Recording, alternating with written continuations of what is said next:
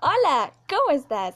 Soy Andrea Leonor y te doy la bienvenida a Funciona conmigo, tu podcast para aprender a funcionar, en donde hablamos de estrategias, métodos y experiencias para poder aplicarlos en nuestro día a día y al mismo tiempo crecer juntos. Acompáñame, que hoy tengo algo que quizás te suba el ánimo.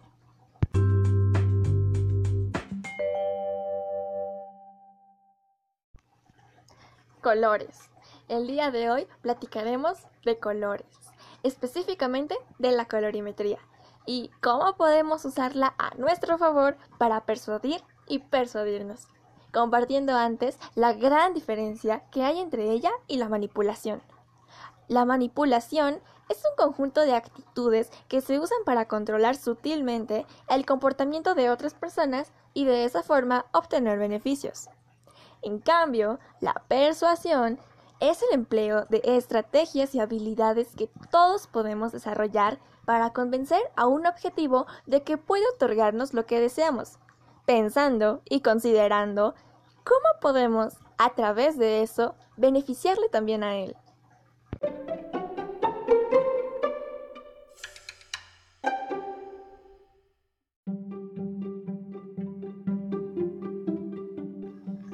Ahora sí, la colorimetría es la ciencia del color.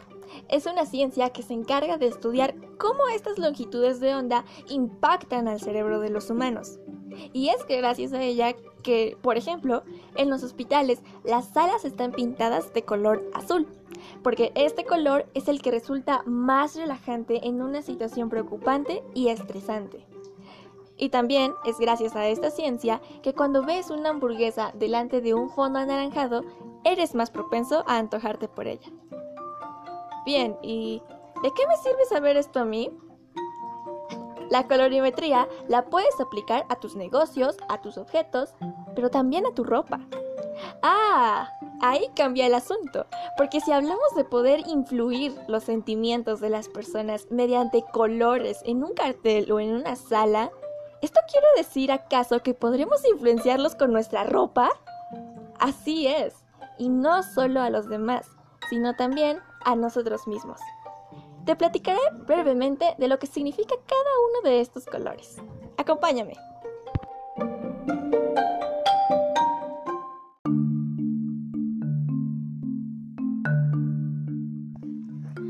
Antes de continuar, quiero comentar que la información que a continuación te voy a presentar sobre los colores es recuperada de un libro que se llama La magia de la persuasión. Está escrito por Pamela Jancetina. Ahora sí, comencemos. El color blanco. Vestir con este color hará que comuniques pureza, honestidad, inocencia y optimismo. Vestir de negro te hará ver como una persona con poder y elegancia además de que transmite formalidad y misterio. El azul es el color de la comunicación y vestirlo te hará parecer como una persona profesional, autoritaria, intelectual y amable. Entre más claro sea el azul, más tranquilo te verás. El amarillo. Este color transmite positivismo, felicidad, alegría y esperanza. El rojo es un color seductor ya que al verlo eleva la temperatura corporal. Representa energía, pasión, determinación y también romanticismo. El siguiente color es el morado, mi favorito. El morado transmite seriedad, misticismo, persuasión y flexibilidad, acompañado de elegancia y romanticismo seductor. Por otro lado, el color rosa transmite delicadeza, amabilidad, cercanía, gratitud y salud, Mientras más fuerte sea este color, más energético te verás. Y finalmente, el café. Este color comunica confianza, cercanía y honestidad. Pero, ojo aquí, tienes que tener cuidado, ya que no es recomendado para vestimentas formales. El café en un traje representa mediocridad.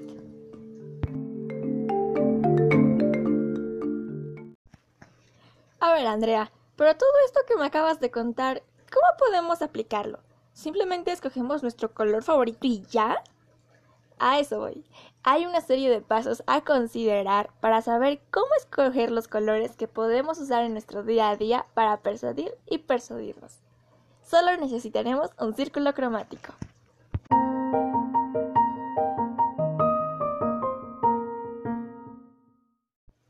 Añadiendo un breviario histórico, el color ha sido estudiado desde el año 300 de nuestra era, cuando Aristóteles estaba vivo e intentaba medir y comprender aquellos conceptos abstractos que se podían atisbar en todos lados.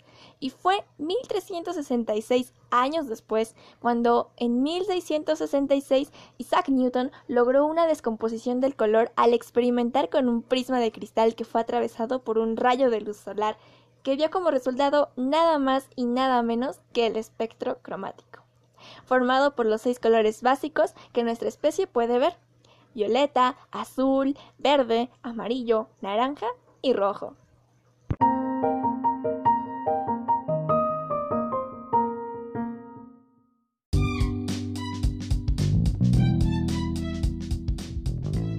Y continuando con el círculo cromático, ¿Cómo podemos combinar los colores de nuestra ropa ahora que sabemos el significado de los colores? ¿Y en dónde podemos hallar más información sobre esto? Muy bien, para usar los colores y crear outfits sensacionales, puedes ayudarte de los colores monocromáticos, análogos y complementarios, ubicándolos en algún círculo cromático que poseas.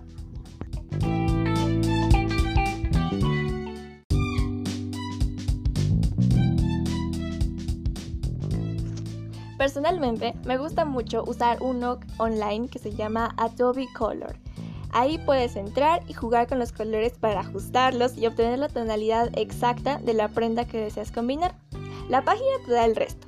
Colores compuestos, análogos, monocromáticos, sustriadas, tonos, en fin, cientos de combinaciones que puedes usar para buscar prendas del mismo color y vestir e impactar de acuerdo a lo que quieres lograr.